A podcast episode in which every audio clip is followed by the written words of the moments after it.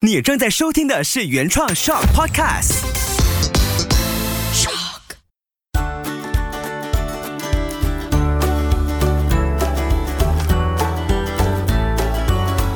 秋月的育儿天地。欢迎收听秋月的育儿天地，高等孩子不费力。Hello，你好，我是秋月。爸妈来翻书，在十一月份呢，这个系列又来跟你翻一本书了。我先谢谢之前在这两期爸妈来翻书系列的 Podcast 里面呢，聆听过的朋友都非常的愿意和我分享听后的感觉。有不少的妈妈也特别去找了这两本书来看。我过去两期有分享过的，就是练心李从建老师的这。本书还有我可能错了，就是说一位瑞典的经济学家去修行的故事，他的心路历程，包括跟家庭关系之间的变化，还有自己心灵的成长。我觉得这些过去分享的书都跟家庭关系、自我的关系可以学习的部分。那今天翻的这本书呢，它是我在三年前就已经。翻完的书，那最近拿出来再看一看的时候，觉得这个标题也是我最近常常提醒自己的。像像我在上半年又一系列，就是我不是坏小孩系列，也是延伸出这样子的一个概念，就是跟这个书名有关。这本书叫做《亲爱的大人》，其实我没那么坏，我只是静不下来。光听这个书名，你就会觉得这应该是。很写实、很温暖的一本书，里面真的很温暖，因为它的处理方式呢，会让你从不同的身份上去做很多的思考。先说一下，整本书呢是黄色的封面，然后有一个很可爱的绘图。这个图呢是像是一个小动物，小松鼠之类的，它的脑袋是半开的形状，然后呢有很多的呃数学题啊、字母啊、各种各样的形状、颜色等等。那下面呢有一个小小的文案，这文案是这么写的：我的脑袋要装进去的是彩色、好玩、冒险的梦。所以这本书读起来的精神其实就是好玩、冒险。然后很多的彩色，里面非常丰富，很多的绘图在里头。我先简单介绍一下，今天要陪你翻的这本书，《亲爱的大人》，其实我没那么坏，我只是静不下来呢。是由台湾的两位长期关注儿童成长发展的作者，一位是台湾的绘本界的舵手，就是信佳慧。一位呢，则是擅长以医师身份去讨论过动症何为而来的卓家燕，然后再搭配一位很会以绘图来说故事的麋鹿，他的笔名就叫麋鹿。这三位呢联手创作的亲子教养书，我很喜欢这本书，是因为书中它是以孩子的视角，还有学习时候他面对的各种真实的心声，写给爸爸妈妈，还有医生，甚至是写给土地公的十封信。他用十封信的方式来处理孩子想说的话，然后在读着每一封信呢，他背后又有专家的建议。还附加了一些相关的研究说明，所以我真的就是一封接着一封，一个故事接着一个故事去。看完它，然后你你会忍不住一口气就看完了，就像追连续剧的概念。但是呢，跟上一本一起来翻的书《练心》一样，它是必须读完一封信之后，好好先放下这本书的过程，要多做几次的深呼吸，因为基本上每一封信你读完了之后，它都是给我们这些大人在育儿路上，在教养的过程里面。很深刻的一次自我的反思，所以我觉得这个插图安排的非常的好，因为你的。文字你读完了之后，它其实处理的是很有空间感的。字体啊、大小跟字的排法，其实是已经有空间的，等于说你每翻一篇故事的时候。它已经可以让你呼吸，再加上呢，它在前后都会有一些绘图，这些插图处理的很好，是因为它算是一种面对教养的过程的时候，你看似很繁重，但是你又可以提醒自己回到初心的那个过程。嗯，如果说白一点，就是提醒你回到做回最单纯的自己，不要在教养路上迷失了自己。像是第一封信。快乐的童年，其实这位孩子的视角呢，他就真的是像一封信，他就写说：“亲爱的妈妈。”妈妈，你说上学是件很好玩的事，我好高兴。等着上学，就像是等着每周末去公园玩一样。可是。换了另外一个字体，你骗人！上学一点都不好玩，上学要一直背九九乘法表，然后背《弟子规》，一直把字塞到小格子里。为什么学东西一定要在教室内，而且一定要做好？小朋友不是只有睡觉跟玩一二三木头人时才不需要动吗？他觉得他们像动物园里的孩子那样。就是被关在笼子里的狗跟小鸟，我们看到了都会说好可怜。可是为什么你把我关到笼子里呢？然后就附上了这个绘者麋鹿画的画，是在树下躺着纳凉，然后另外一个头上有小鸟飞过，另外一幅画呢就是锁在笼子里。然后后面附上专家的建议呢，其实也是很好的提醒。他有说，因为我们现在呢进入的这个童年是大量的受到了限缩，就是限量跟萎缩，在身心灵还没有获得健全发展之前，往往已经沦为了战场前线的牺牲品，因为竞争。孩子只能够用单一的背诵的方式接受大人的填塞，不求理解，不求享受，一切变成了应付和交差，也就难以发挥所学。还有各种的研究也一再的证明，具备自由、创意、趣味和互动的引导教学，才能够让孩子在成为主动的学习的这个过程呢，身心愉悦下获得高度学习跟生命的效能。那你看专家的建议旁边附上的这个绘图，就变成小孩现在好像都是大人的笼中物。这个画面加上文字的叙述跟你的体会，它是非常的深的。所以单单是第一篇，我读完之后，我就在想，我是不是也做着同样的事情？我可以在这个过程当中，怎么样让孩子获得更大的自由？那这本书呢，它其实是说出了十位。过动儿的真实心声，虽然是写给特殊儿童，但我觉得我把“特殊”这两个字解读为特别的孩子。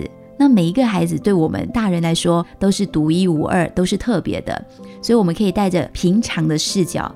去进入这些故事主角的心声，而绘图刚才我说的这位麋鹿呢，他其实是被判定为重度 ADD，也就是注意力缺失、过动症以及学习障碍的十一岁的孩子。他就是那位麋鹿，他当时绘这本书的时候才十一岁。我看一下这本书呢，是在二零一七年的时候出版的，所以这样算一算，这个绘者麋鹿他现在也快是十七岁的一个青少年了。那我刚开始在翻阅这本书的时候，我就会很直接的联想到我家的小男生。我当时三年前读这本书的时候，我的感受就是。我家中有一个永远电力满格的男生，所以我有时候会跳出一个问号：我孩子会是过动儿吗？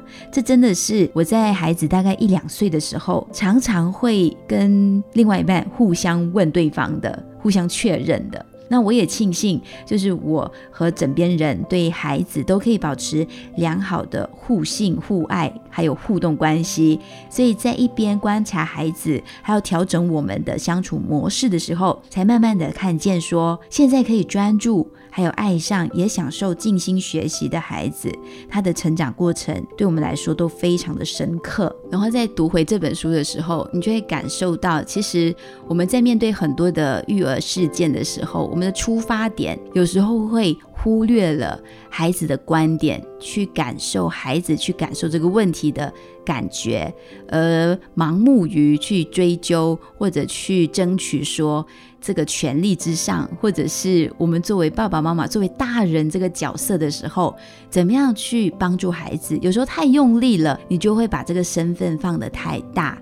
所以这个十封信呢，它真的是提醒了。很多很多，像是刚才有念到的一段，就是因为竞争，孩子只能用单一的背诵方式接受大人的填塞，不求理解，不求享受，一切变成了应付和交差，也难以发挥所学。然后还有一句很重的，就是要记得折断孩子的翅膀，只会为未来制造更多困惑。不快乐也失去能力的笼中物，带孩子好好玩，玩中学，玩够了学更好。那其中还有一句话，我觉得也可以跟听着 podcast 的朋友分享：刚入学的孩子。他从本来很动态的生活状态，瞬间被要求为静态的学习环境、学习的状态，并得接受开关引号安静、不动、听话、忍耐、照做才是合格的、好的。相反的都是错的、坏的。这对小小孩来说呢，是很大的身心冲击。他们一方面。得压抑住、压迫住他们生理上的需求，一方面又得用小脑袋去弄懂这些让他们感到冲突的价值观。所以，这是一本读完了，你会再次感受到，原来我的心终于可以感受到孩子的内心的一本书。我自己本身呢，很偏爱的其中一封信是第九封信，这封信的标题是：妈妈，如果你先听我说，也许气会消掉一半。那我开始念这个孩子的对妈妈说的话之前呢，你可以先放下你现在的所有的思绪、所有的想法，去感受一下，你有没有曾经饰演过这样子类型的妈妈？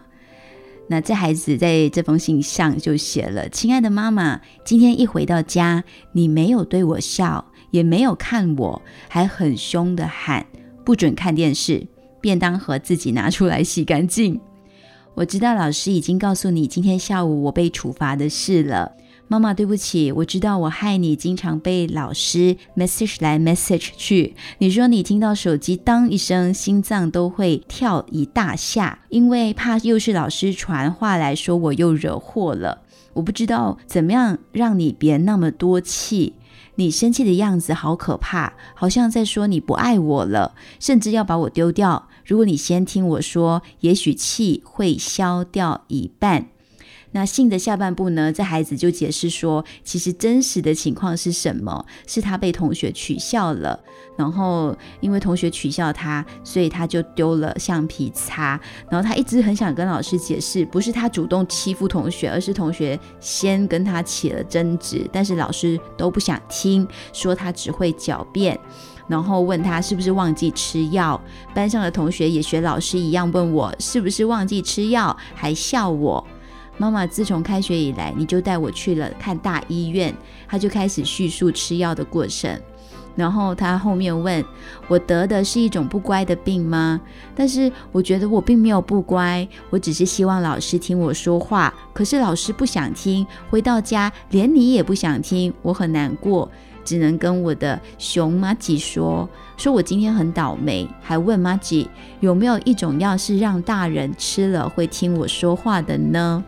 听到这里是不是觉得很心酸？其实孩子需要的是我们大人的倾听。那专家在后方的建议呢？其实最重要的一段话在最下方，他写了：随意往孩子身上贴标签，更是失去了教育的意义，反而是父母的陪伴与理解，永远是对孩子最有效的良药。所以，再多的麻烦，其实你只要静下来，倾听孩子心声，然后自己也去消化一下，不要急着反应。其实很多问题，它自然而然就有更好的答案。第九封信里面还有一句非常重要的重点，我画起来的就是：请大人先安顿好自己的情绪，不要借题发挥。唯有平和的父母，才有情绪稳定的孩子。